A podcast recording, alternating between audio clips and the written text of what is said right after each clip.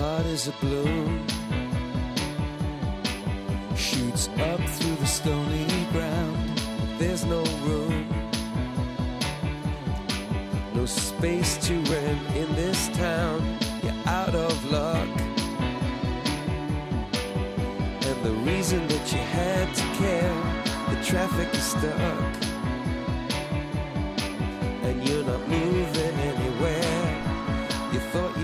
Comienza en Radio María Sexto Continente, con el obispo de San Sebastián, Monseñor José Ignacio Munilla.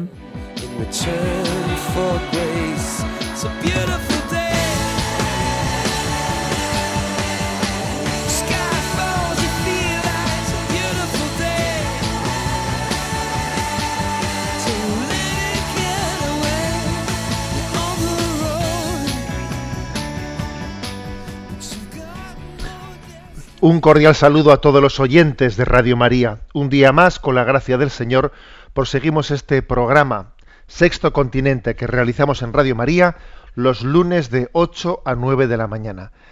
Este fin de semana ha tenido pues una eclesialidad especial en la Santa Sede, en el Vaticano, con la creación de nuevos cardenales. Eh, 20 nuevos cardenales, entre los cuales estaba uno de ellos, uno muy conocido por nosotros, don Ricardo Blázquez, arzobispo de Valladolid y presidente de la Conferencia Episcopal Española.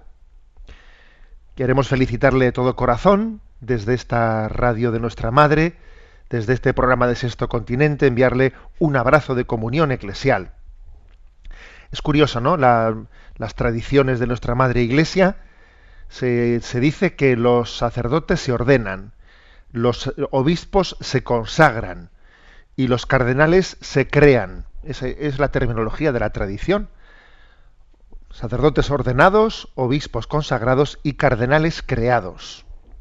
Se crea un cardenal. Posiblemente esa terminología pues tenga su razón de ser teológica, por el hecho de que el, pues el colegio cardenalicio no es de derecho divino como es el colegio episcopal, presbiteral. El colegio cardenalicio es una creación, ¿eh?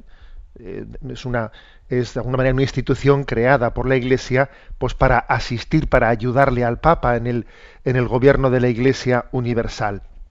Así pues, si fuese poco ese, eh, esa responsabilidad de don Ricardo como pastor de Valladolid, si fuese poco también esa responsabilidad añadida como presidente de la conferencia episcopal, pues ahora también tiene esa corresponsabilidad en la ayuda al gobierno de la Iglesia Universal en ese colegio cardenalicio. Bueno, le prometemos nuestra oración, querido don Ricardo, y vamos adelante en este programa que realizamos en una interacción con los oyentes. Sabéis que podéis aquí presentar vuestras preguntas en un primer momento en este programa. Atendemos, respondemos a cuestiones que se hayan planteado y las podéis presentar en el correo electrónico sextocontinente arroba radiomaria.es y también en la cuenta de Twitter arroba obispo munilla y en el muro de Facebook eh, con el nombre de José Ignacio Munilla. Bueno, pues también vamos comentando algunas de las cuestiones pues que en este programa después los lunes no llevamos a, llevamos a antena. Tenemos hoy en los estudios a Luis Eduardo y le vamos a pedir que nos vaya leyendo las preguntas que hemos seleccionado. Adelante, Lucho. Buenos días, monseñor. Buenos días. Eh, Tomás de Alcorcón dice, le escuché a usted en una charla hablar del pecado de la manipulación del prójimo. Me llamó la atención su frase de que la peor manipulación es la que se aprovecha de los defectos del prójimo. ¿Nos podría explicar esto un poco? Bueno, vamos a ver, la peor manipulación es la que se aprovecha de los defectos del prójimo. ¿Qué quiere decir eso, no? ¿Qué he querido, qué he querido decir con eso, por lo menos? Vamos a ver, una cosa es que nos queramos que queramos abusar de las virtudes del prójimo, que eso, vamos, lo hacemos muy a menudo, ¿no? Pues igual con nuestro, por ejemplo, con nuestros padres, que son generosos, ¿no? Es fácil que un hijo caiga, ¿no? Pues en la tentación de abusar de la generosidad de sus padres, ¿no? O de, o de un hermano, o de. Una forma de manipulación es la de abusar de las virtudes. Pero es mucho peor, que es lo que yo quise decir en esa charla, es mucho peor abusar no ya de las virtudes, sino aprovecharse de los vicios del prójimo para manipularle. ¿eh? Eso es mucho peor. Que alguien, por ejemplo, pues tenga un odio, un rencor hacia una persona y yo me aproveche de ese rencor, de ese rencor, pues para azuzarle, ¿no? Azuzarle y así sacar algo en provecho. ¿eh? O, o que uno tiene, pues imaginémonos, ¿no? Pues uno tiene un vicio, ¿no? Un vicio personal y entonces yo me sirvo de ese vicio.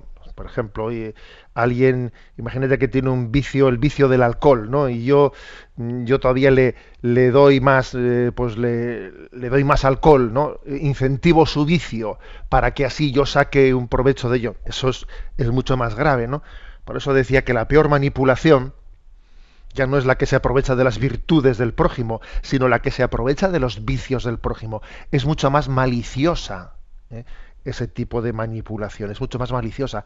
La primera, se puede, lo de abusar de, los, de las virtudes del prójimo, no la justifico, por supuesto, ¿no?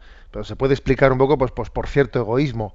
Pero la segunda tiene, una, tiene mayor maldad, ¿eh? tiene mayor maldad. En el fondo, yo eh, estoy todavía empujándole que, a que alguien eh, tenga, todavía se esclavice más en sus vicios para sacar yo provecho, de, esa, de esa esclavitud.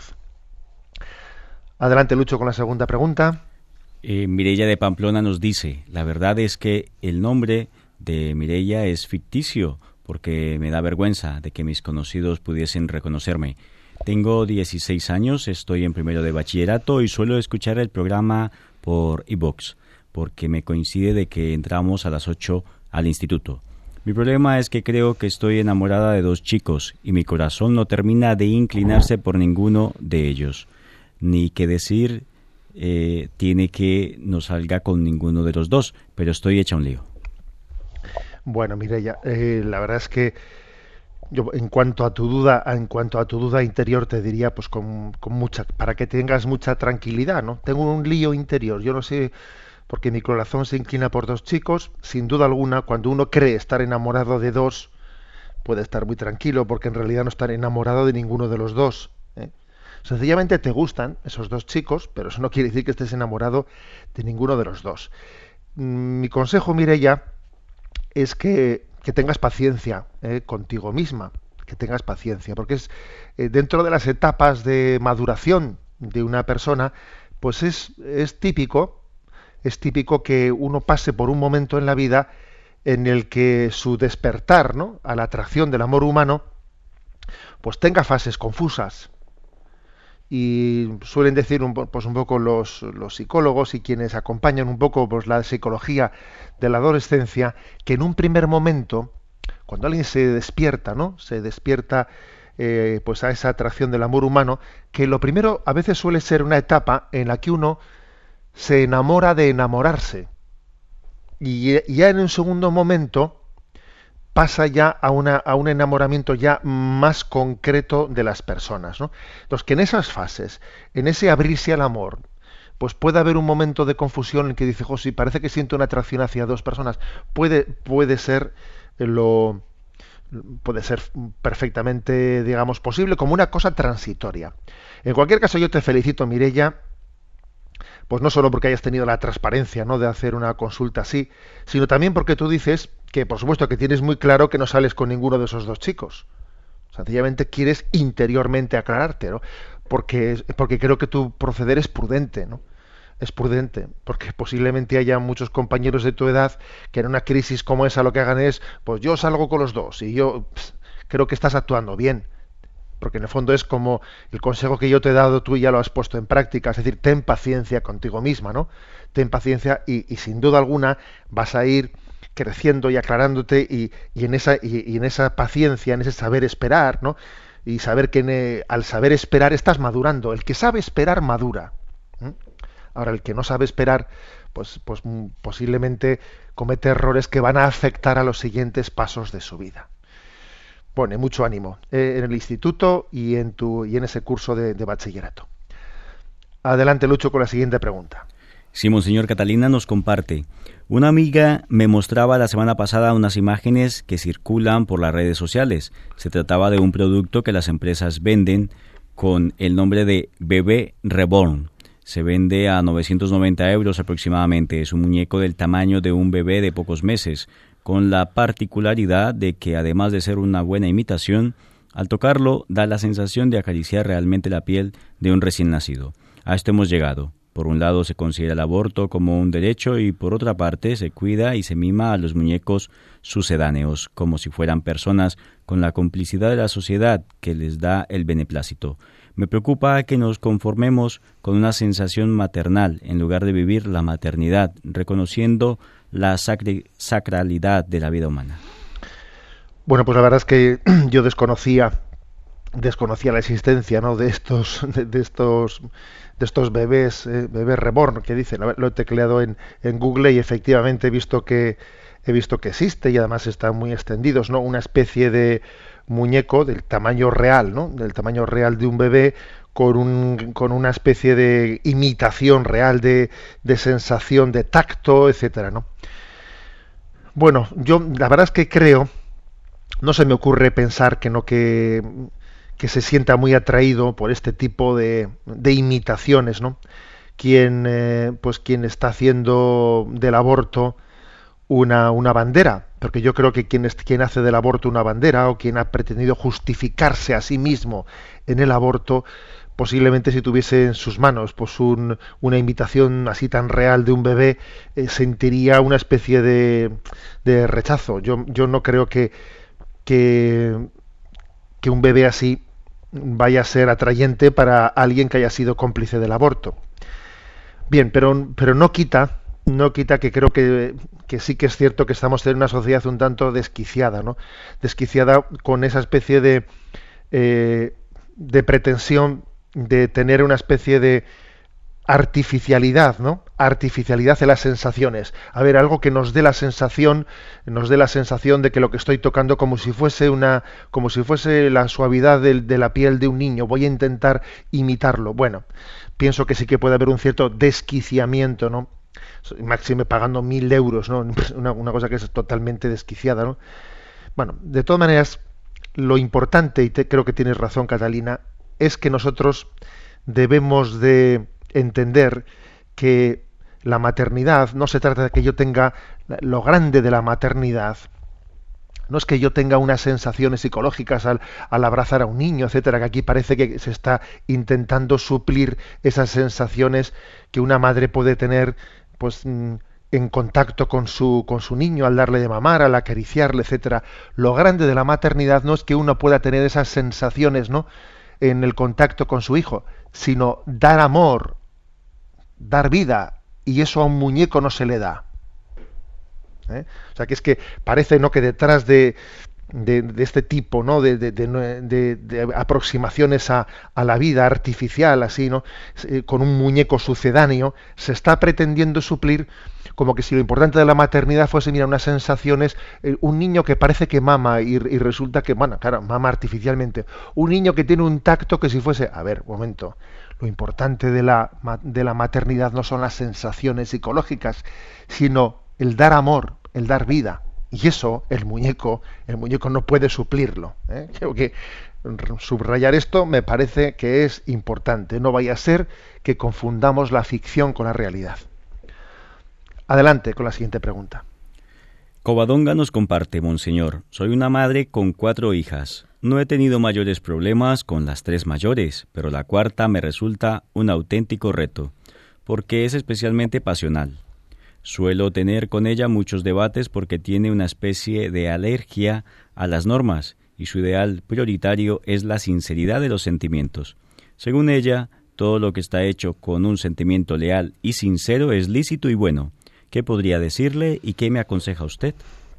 Bueno, sin duda alguna que tenga mucha paciencia, como seguro que está teniendo, ese ideal, ¿no? Que es un poco un ideal romántico. Eh, todo lo que está hecho con ideal, con sentimiento leal y sincero, es bueno. Es un, pues una especie de, sí, de falso, de falso ideal romántico que está muy extendido, ¿no? Entre nosotros. Es como es una especie de reminiscencia del buenismo o del naturalismo de Rousseau. O sea, todo aquello que es natural, todo aquello que brota de tus sentimientos, ¿no? Todo aquello, mm, pues, mm, es como, es como todo lo que ha sido natural, espontáneo, es bueno. Y no es cierto. ¿eh? Alguien dijo que los sentimientos de Gandhi eran espontáneos y los sentimientos de Stalin también, ya, pero de los sentimientos de Gandhi a los sentimientos de Stalin hay una diferencia muy, muy grande, ¿no? Luego, lo, que, lo que brota espontáneamente de tus sentimientos por sí mismo no puede ser bueno, no tiene que ser educado, o sea, los sentimientos tienen que ser educados. ¿Mm? Aceptar la dimensión moral de los sentimientos es el primer paso de la educación. O sea, los sentimientos tienen que ser educados. Existen sentimientos egoístas, existen sentimientos que son celosos, vanidosos. ¿eh? Este es quizás, ¿no? A nivel un poco, lo digo porque, claro, porque dice Covadonga que con su hija pues suele debatir y suele hablar. yo sería lo primero que le transmitiría, eso de que lo importante es que yo sea sincero con mis sentimientos. Bueno, un momento, pues de acuerdo, pero ser sincero con mis sentimientos es descubrir que en ellos hay una dimensión moral y yo tengo que discernir este sentimiento es un sentimiento mm, bueno y este otro no lo es. Ese discernimiento es muy importante. Porque es que la palabra tengo que ser sincero con mis sentimientos muchas veces se aplica no a que tengo que discernirlos, sino que tengo que darles patente de corso. No, y patente de corso yo no tengo que darle a mis sentimientos. No todo sentimiento es bueno. También un consejo que le doy a Covadonga es que teniendo una hija pasional, pasional, mm, creo que además de esto que le, he aconsejado también, yo creo que hay que dar un paso más. Y es eh, transmitirle la pasión por la verdad, la pasión por lo bueno. O sea, no únicamente mm, ponerle en guardia frente a que ciertas pasiones pueden ser buenas y pueden ser malas y hay que discernirlas, sino que una vez que se ha discernido qué es lo bueno, e, es, muy conveniente ser pasional. O sea, está, es muy bueno. Cuando ya hemos encontrado la verdad, bendita pasionalidad. es decir, la, la, visión cristiana no es, no es el ser de cartón piedra.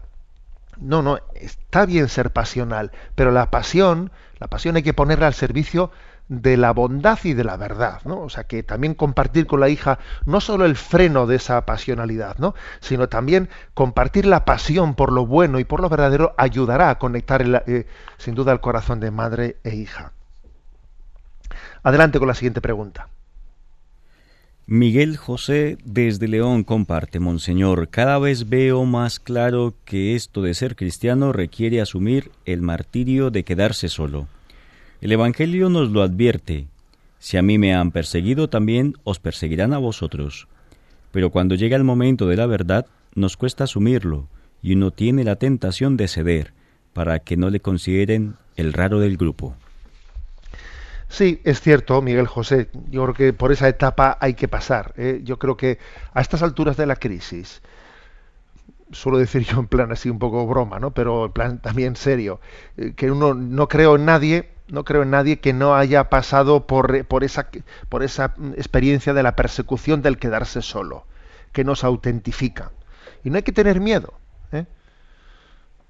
Entre otras cosas porque, decía Chesterton, cualquier cosa muerta puede ir con la corriente, puede ser llevada por, por la corriente, pero solamente algo vivo puede nadar contra la corriente. ¿eh? Por eso yo te diría, ¿no? igual que dice la famosa expresión de Descartes, pienso, luego existo. Yo diría, nado contracorriente, luego vivo. ¿Mm? No, no, hay que, no hay que asustarse de ello. Sin embargo, también te diría, Miguel José, que, que además de esta experiencia de que parece que uno se queda solo, etcétera, llegado el momento de la verdad, llegado el momento de las verdaderas pruebas de la vida, en las que las personas pues, eh, pues sientan eh, pues, eh, por ejemplo, el problema de la muerte de un ser querido, de unas, vas a ver cómo recurren a ti en ese momento. Vas a ver cómo en el momento de la prueba, en el momento de la crisis existencial, te buscarán. Te buscarán porque a esa persona a la que se le ha perseguido, a esa persona a la que se ha quedado sola, luego al final se le tiene como un referente, si ha sabido vivir ese momento de, de persecución y de, ser el rarito de la oficina de lo que sea, pero luego al final la gente va y se desahoga ahí, en el corazón que es leal. ¿eh? Luego uno tiene que saber, ¿no? Tiene asumir, abrazar, pues el ser, el ser incomprendido, para que también Dios le dé el don de, de ser, de ser consuelo, de ser consuelo y ayuda para los corazones afligidos. Vamos a dar paso a la última de las preguntas que hemos elegido. Adelante, Lucho. Un diácono permanente le pregunta, soy un diácono permanente de la Iglesia Católica y suelo utilizar muchas ideas de sus charlas y escritos, así como de otros autores. Los utilizo para las catequesis que doy a los jóvenes y a los adultos. Mi pregunta es, si debo de citar la fuente o el autor cada vez que copio o utilizo una de sus citas. ¿Es eso lo correcto? ¿Cómo se debe proceder? Vamos a ver, yo, yo creo que en la vida de la Iglesia, en la vida de la Iglesia, yo, no, yo, distinguiría lo que es la vida de la Iglesia de lo que es pues otros niveles, ¿no? De la literatura, etcétera. Pero en la vida de la Iglesia mm, nada es nuestro. O sea, eso que tú dices, yo esto lo he cogido de, pues de un autor o, o, del otro autor, bueno, y ese también lo ha cogido del otro. A ver si alguno se piensa que todas las cosas que, que yo digo aquí me las he, han salido de mi genio personal. En absoluto. Aquí las cosas que yo, los recursos que uno tiene, ciertos pensamientos y cosas, pues está continuamente recibiéndolos de otras personas. Aquí en la vida de la Iglesia, pues utiliza, mejor dicho, funciona funciona pues el, eh, el recibir y el, y el, transmitir. En plan así broma suelo decir yo que aquí el control C y control V eh, es lo que funciona. Copiar y pegar. ¿no? Pues claro, es que es normal. Ahora, no es copiar y pegar meramente material, sino que uno pues lee, escucha, hay cosas que le gustan, las hace suyas, las recibe, las moldea, las formula un poco según su, su genio personal. Por ejemplo, ejercicios espirituales. Yo, algunas personas me han, me han, preguntado, ¿cómo aprendió usted a dar ejercicios espirituales? Y le digo, pues muy sencillo, haciéndolos, tomando apuntes de todo lo que yo recibía en otros ejercicios, uno toma apuntes, lo copia todo, todo lo que puede, lo que le parece correcto, y luego, bueno, pues va él haciendo suyo las cosas que más le han, le han impactado, y luego, y luego las transmite él que por supuesto en una gran parte es recibido. Y uno le lo que ha hecho ha sido un poco conformarlo y lo transmitido y lo transmite no o sea que no hay que tener apuro ninguno de que lo que uno transmita en gran parte esté recibido de los demás. Es que lo contrario sería peligrosísimo.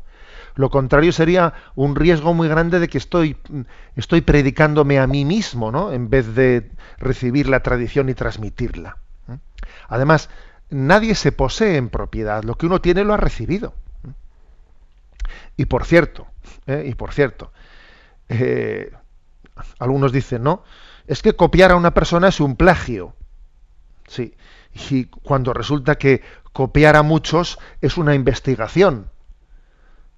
A ver, es que las, ¿qué es una investigación? Una investigación es, que está muy bien vista, por supuesto, que tiene muy buen, eh, pues, digamos, muy buena reputación. Una investigación es, pues, copiar a muchos, y en el fondo un plagio es copiar solo a uno.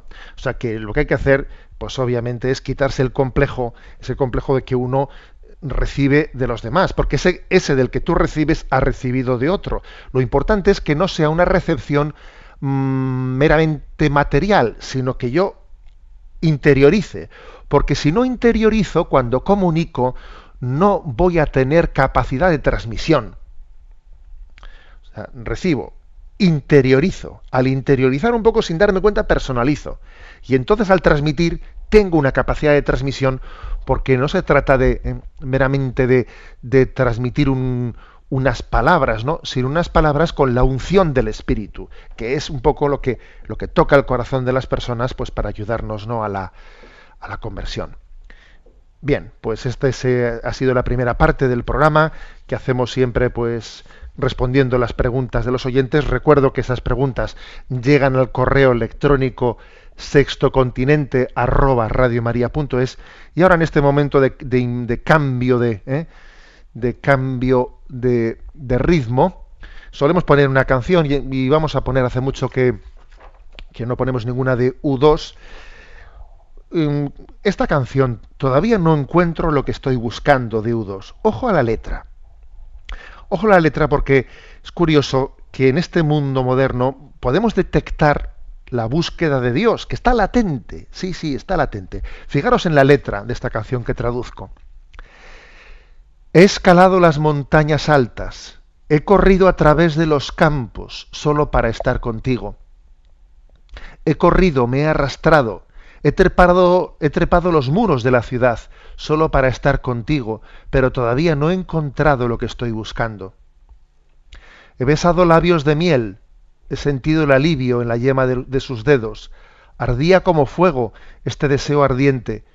He hablado con la lengua de los ángeles, he tomado la, la, mano del diablo. Era cálida en la noche, yo estaba frío como una roca, pero todavía no he encontrado lo que he buscado. Creo en el reino de los cielos, pero cuando los colores se fundan en uno, pero si yo todavía estoy corriendo, Tú rompiste los lazos, tú soltaste las cadenas, tú llevaste la cruz. Y mi vergüenza, oh mi vergüenza, tú sabes que yo creo en eso, pero todavía no he encontrado lo que estoy buscando.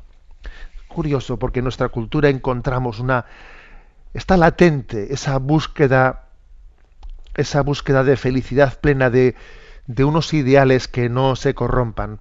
Y en ese que llevó la cruz, en ese que trajo el reino de los cielos, en ese Jesucristo, encontramos lo que está latente, en la búsqueda que está latente en nuestra sociedad. Vamos a escuchar esta canción de U2.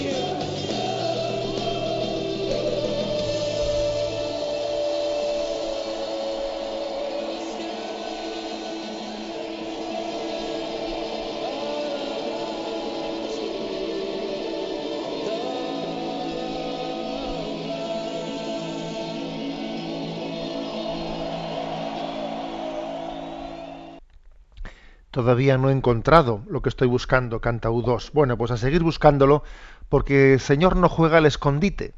El Señor se muestra a aquellos que le buscan con sincero corazón. Y la prueba de ello es lo que ahora vamos a hablar, en, este, en esta sección próxima, repasando las redes.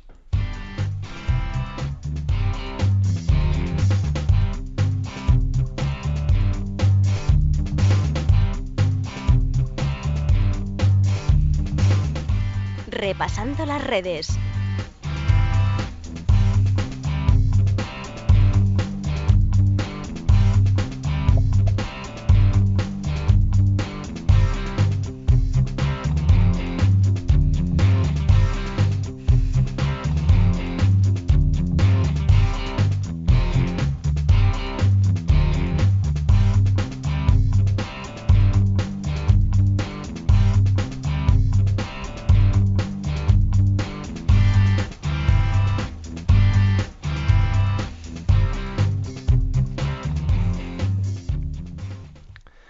En esta sección, repasando las redes, quiero hacer un comentario sobre uno de los temas de actualidad de esta semana.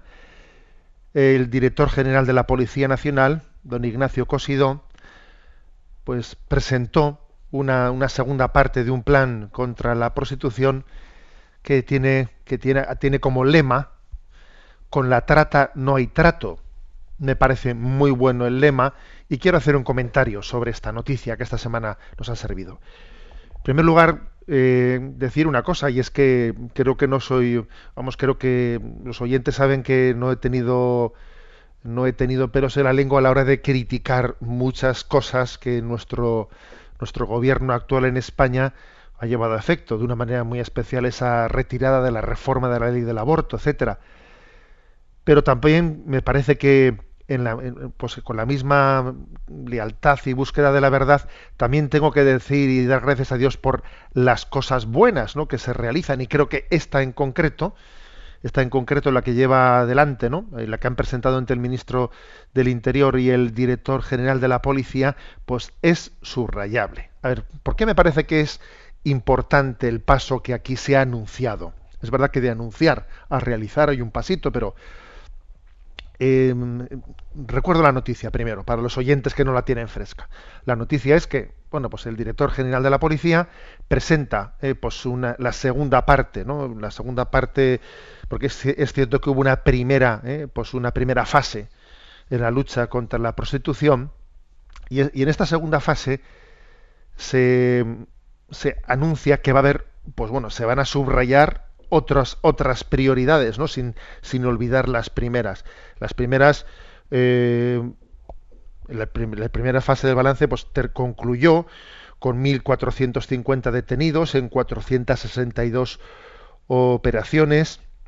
Eh, más o menos se, se rescataron a 11.500 a 11.751 víctimas potenciales y se intervinieron más de 22 millones de euros en estas mafias, en estas mafias de la trata. O sea que, digamos, la primera fase se centró especialmente en la lucha contra las mafias de la prostitución. Pero en esta segunda fase, en esta segunda fase se ha decidido dar un paso más, sin levantar, ¿eh?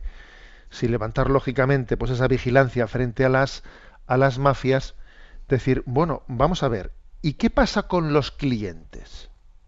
¿Mm?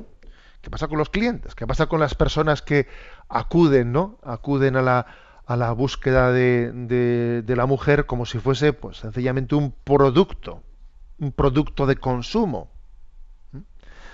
Porque el asunto, el asunto no está meramente en que esa mujer haya sido, pues, extorsionada o no extorsionada. Es que el hecho mismo de que alguien esté, esté vendiendo su cuerpo para vivir, a ver, aunque tenga una pistola detrás o aunque no tenga una pistola detrás, supone ya ¿eh? una, una extorsión, aunque ella haya consentido con la extorsión, supone una extorsión. Entonces, esta segunda fase ¿eh?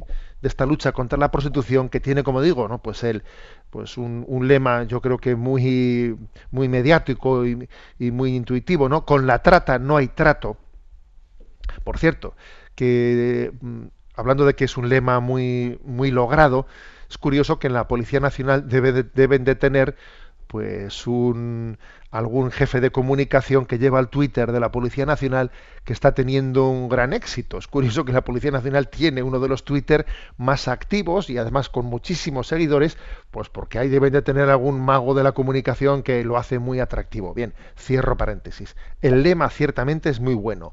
Con la trata no hay trato. Bien. Em, creo que han sido valientes, han sido valientes anunciando que van a poner cerco a los clientes de la prostitución, anunciando que va a haber sanciones a los que demanden estos servicios, eh, especialmente cuando estén en las arcenes de las carreteras, de los centros escolares, es decir, bueno, como que va a haber un acoso. ¿eh? Es más, eh, no ha tenido no ha tenido empacho de decir, ¿no? Pues el director de la policía que piensan realizar una presencia policial que le resulte insoportable a los, clientes de la prostitución. Además, ha dicho esta expresión, ¿eh? Su objetivo es disminuir la demanda con una presencia policial insoportable. Bueno, pues la verdad es que mm, voy a decir que me ha, gustado, me, ha resultado llamativo el que se realice, el que se formule esto, que en sí es políticamente incorrecto frente a las teorías liberales, porque de hecho ya ha habido, ha habido un colectivo ¿no? de- en defensa de los derechos de las trabajadoras del sexo y otro tipo de colectivos eh, pues que han que han puesto el grito en el cielo pero bueno no sea, sea, sin, sin- sin demasiado eco cuando las cosas se dicen con convicción con convicción eh, las resistencias son pequeñas. Lo peor es decir las cosas acomplejado. Entonces ya enseguida te ven débil y, y te montan un lío que te hacen ceder y, te hacen retroceder. Mm, me ha parecido una señal, una- una- un ejercicio ¿no? de, de convicción el decir esto. Es decir, bueno, en la primera fase hemos luchado contra los que están detrás de las mafias de la prostitución.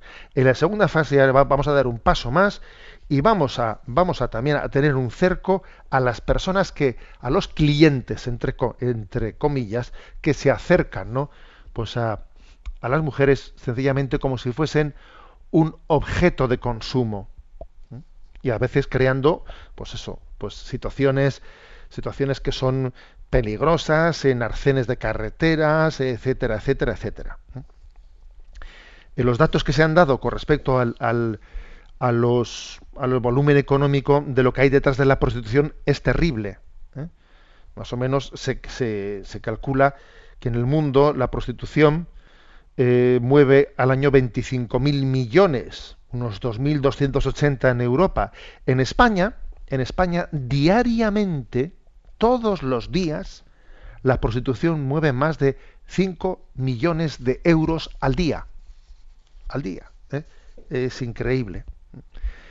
Bueno, pues la verdad es que me ha parecido positivo el, atreverse a abordar el mal en toda su dimensión. Pero claro, es que mientras que exista esa demanda, mientras que exista esa demanda, el mal es muy fácil que, que, que continúe, máxime cuando existe pobreza, pobreza moral, pobreza económica, y entonces, claro, pues siempre habrá algún alma desesperada que se, que se preste ¿no? a ser objeto de consumo.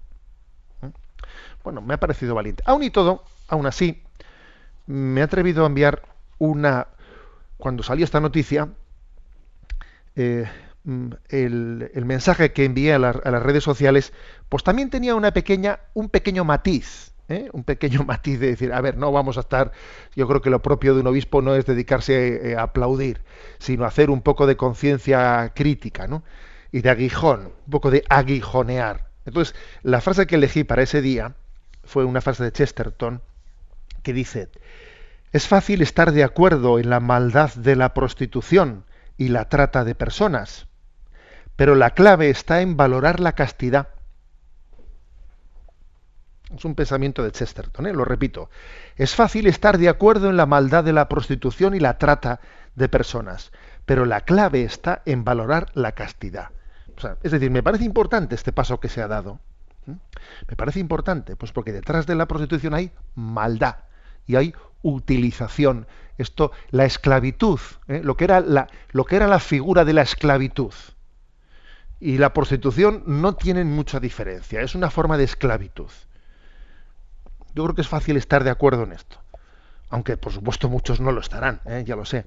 Pero la clave, la clave, aquello de lo cual nos avergonzamos y no, tenemos, ¿no?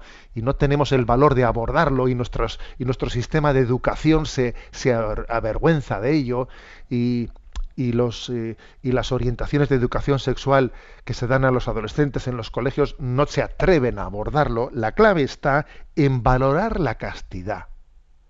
O sea, no únicamente que la prostitución es una barbaridad, ya, pero es que además tenemos que ser educados en la castidad, es decir, en la vivencia de la sexualidad al servicio del amor, de la vocación al amor. Si eso se, si eso se enseñase el otro, caería por su, por, vamos, por, añadidura, obviamente. El que valora la virtud de la castidad, ¿qué va a opinar de la, eh? ¿qué va a opinar de la prostitución? El que tiene el que es amante de la paz, ¿qué va a opinar del terrorismo? Pues hombre, pues, pues obviamente qué va a opinar, ¿no? El problema es que no somos amantes de la paz. El problema es que no somos amantes de la castidad. El que, el que no estamos abiertos a una educación integradora entre la sexualidad y el amor. esa es la clave, ¿no? Ojalá, ojalá también este pasito que se ha dado sirva para coger el toro por los cuernos, porque el toro por los cuernos supone abordar el tema de la enseñanza en la castidad, ¿eh? en los programas educativos, etcétera, etcétera. Bueno, pues hasta aquí este comentario y pasamos a la siguiente de las secciones.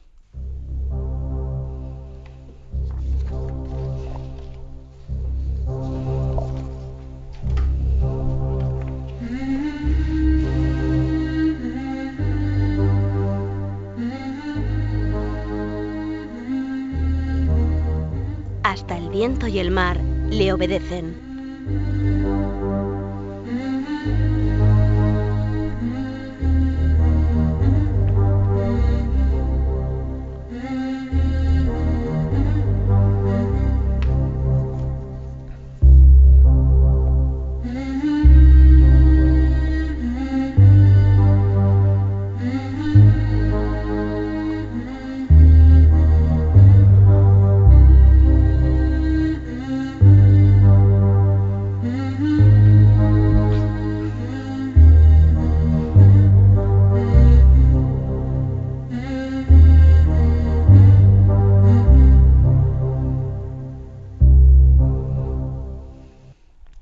Bueno, pues quiero hacer comentario, el comentario en esta sección de un hecho dramático y al mismo tiempo dramático y glorioso que ayer se hacía público. Una vez más, el Estado, el llamado Estado Islámico, ayer hizo público otro vídeo terrible, ayer domingo, con la decapitación de 21 egipcios de la minoría cristiana copta.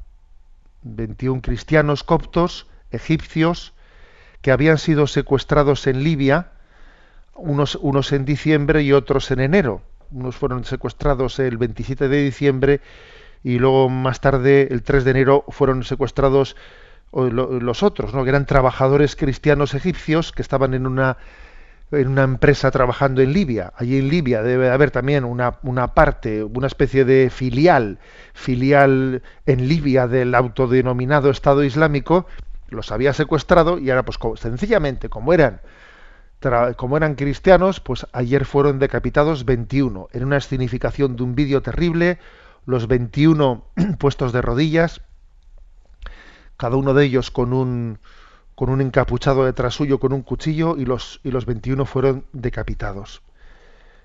Tenemos sus nombres y apellidos, que no voy a pronunciar, porque claro, nombres egipcios no soy capaz de hacerlo, pero son 21 nombres que están, sin duda alguna, añadidos en ese, en ese coro de los mártires, en ese coro de los mártires al cual nos, nos acogemos y nos encomendamos. 21 nuevos confesores de la fe a mí me, impacta ver las fotos y el vídeo que se, ha, que se ha difundido, sus rostros, la verdad es que eran rostros increíblemente serenos, increíblemente serenos en el momento de su martirio. Bien, un comentario, ¿no? Aparte de, de dar, de dar gloria a Dios por, por la fidelidad en la confesión de la fe, lo, una cosa no quita la otra, ¿no? Y también uno se pregunta, bueno, ¿y esto, y esto, esto va a seguir así? El martes tuve ocasión de participar, ¿no? Pues en una, en un coloquio organizado por la Fundación Valores y Sociedad y tuvimos un encuentro en el Hotel Intercontinental de Madrid.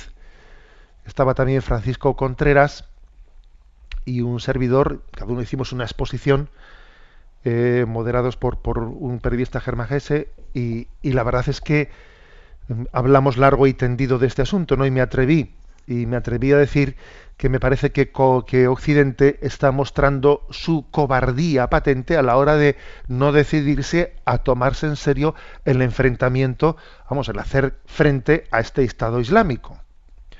Occidente intervino, intervino imprudentemente, indebidamente eh, en la guerra, en la guerra del Golfo, cuando no había razones de- sustanciales, ¿no?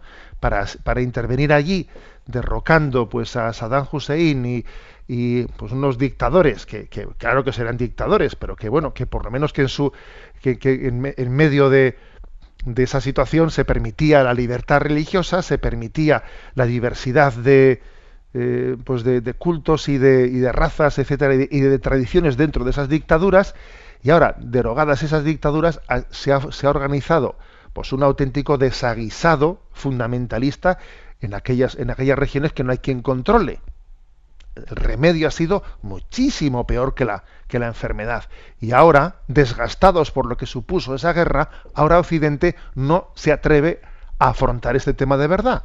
Envía unos drones, eso sí, unos drones así un poco desde lejos, pero no se toma esto en serio. Siendo así que la presencia de los cristianos milenaria, milenaria, pues está siendo arrancada totalmente, ¿no? Totalmente del escenario. Esta semana hemos sabido también que 4.000 soldados cristianos se preparan ¿no? para, para intentar reconquistar al Estado Islámico la meseta del Nínive. Se ha formado como eh, entre los cristianos que, se habían, que habían salido huyendo, se ha formado un pequeño ejército de 4.000 que están intentando pues, recibir armamento y conformarse para intentar reconquistar la meseta del, de, Nínive, donde está Mosul, etcétera, un- lugares a los que el cristianismo llegó mucho antes que a España y donde por primera vez, eh, pues estas navidades no ha habido celebración cristiana alguna y Occidente, pues ahí se ha quedado, ¿eh? mirando la situación. Por cierto, que me hace gracia, me hace gracia que este, que, este pequeño ejército ¿no? de las unidades para la protección de la meseta del Nínive, este pequeño ejército cristiano que tiene el nombre de NPU, ¿eh?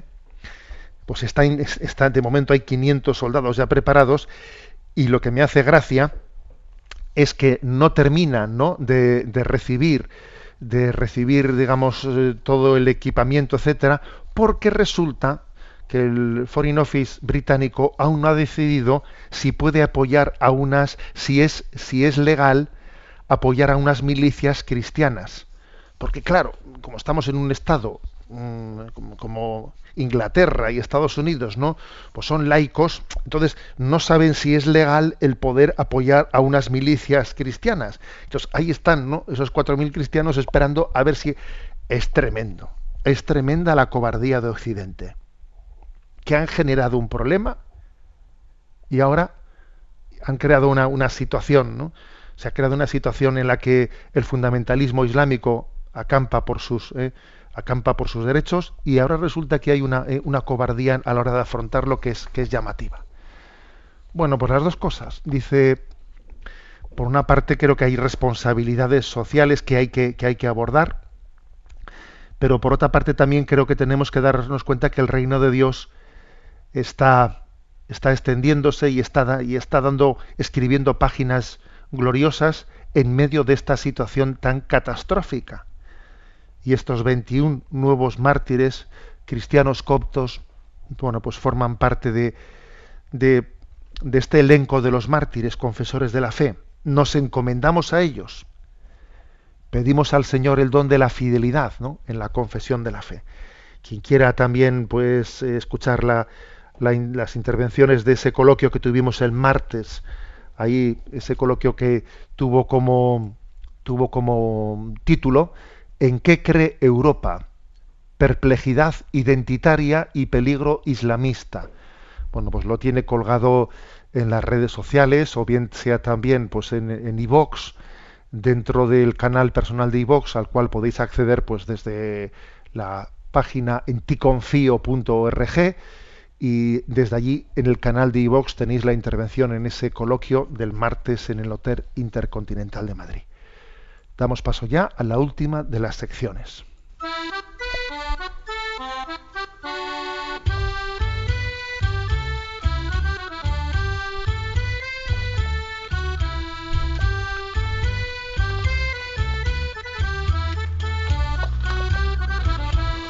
Una gota en el océano.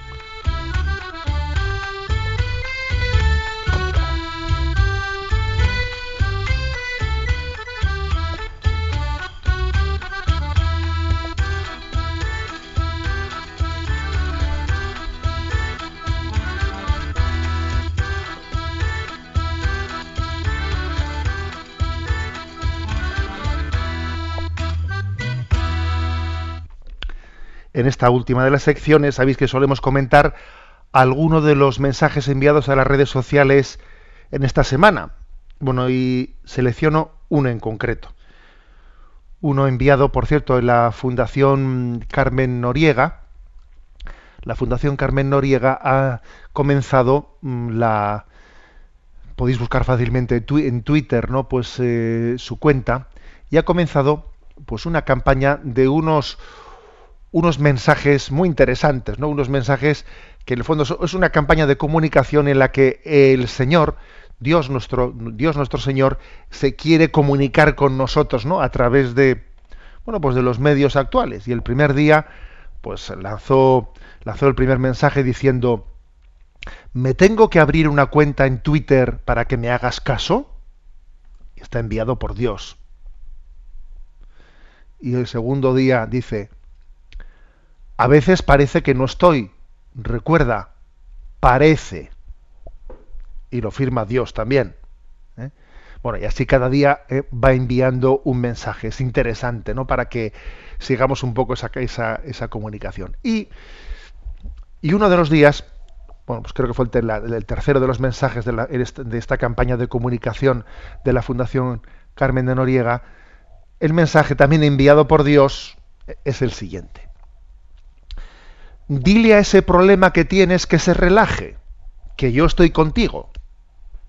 ¿Eh? Es una especie de reto ¿no? a, los agobios que tenemos. Oye, dile a ese problema que tienes que se relaje, ¿eh? que yo estoy contigo.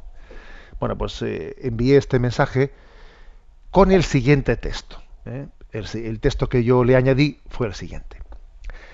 Si el problema tiene solución, ¿por qué preocuparse? Y si no la tiene, ¿para qué preocuparse?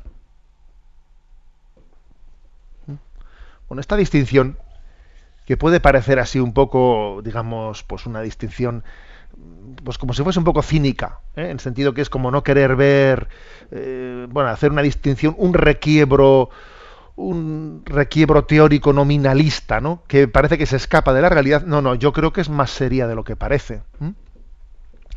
Si el problema tiene solución, ¿por qué preocuparse? A ver, si el problema entendemos, discernimos que puede tener una solución, lo que hay que hacer es invertir menos energías en, la preocupación, porque también la preocupación suele absorber muchas energías. ¿eh? Invertir menos energías en la preocupación y más en la solución si el problema tiene solución, ¿por qué preocuparse? Es decir, dedícate a la solución. No te dediques tanto al agobio, al agobio, que por agobiarte no vas a, no vas a eh, solucionar nada. Dedícate a la solución, que las energías vayan todas a la solución, no al agobio.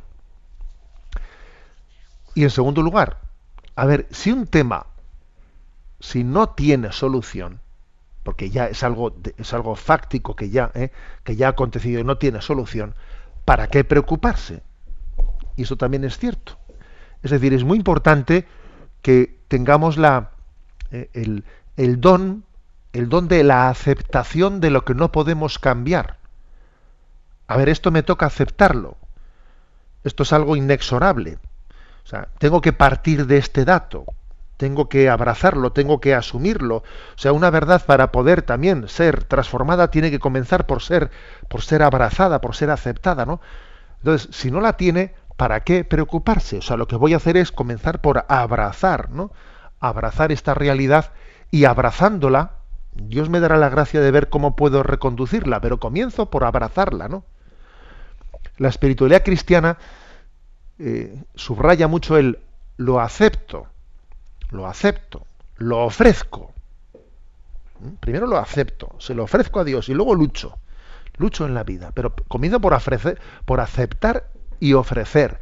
Y después que he aceptado y he ofrecido, bueno, pues luego continúo luchando, ¿no? Y discerniendo cómo seguir adelante. Por esto no se trata de un, de un requiebro nominalista, ¿no? De, un recurso dialéctico que en el fondo pues, eh, es esconderse en unas palabras para intentar, eh, pues como, como, lo del juego del avestruz, ¿no? Que el avestruz mete la cabeza debajo, pues para decir, ah, pues si yo no veo, si yo no veo que viene el lobo, pues entonces el lobo no existe. No, no se trata de eso, sino se trata de un discernimiento que es real. Si el problema tiene solución, ¿por qué preocuparse? A ver, cojo el toro por los cuernos y solucionalo y si no la tiene, ¿para qué preocuparse? A ver, ¿para qué le das vueltas a lo que no puede ya darse? O sea, abrázalo y mira a ver cómo se pueda formular, ¿no? Ahora, para que este, para que esto pueda ser, eh, porque uno dice, oh, pero mucha, hay que tener mucha, no sé, mucha frialdad o mucho autocontrol para poder llevar esto adelante, ¿no? Bueno, pues yo creo que la clave está en el mensaje este, este al que me refería, ¿no? Que está enviado por la Fundación eh, Carmen de Noriega, este mensaje firmado por Dios. Dile a ese problema que tienes que se relaje, ¿eh? Que yo estoy contigo. En la clave está en esto. La clave está en que Dios nos dice, yo estoy contigo y no te dejo solo y te daré mi gracia y me sentirás muy cerca de ti. La bendición de Dios Todopoderoso, Padre, Hijo y Espíritu Santo, descienda sobre vosotros Alabado sea Jesucristo.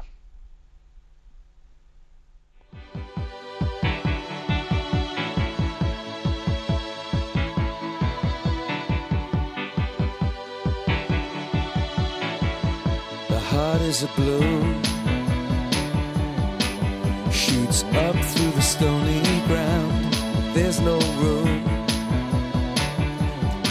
no space to rent in this town. You're out of luck. And the reason that you had to care, the traffic is stuck. And you're not moving anywhere. You thought you.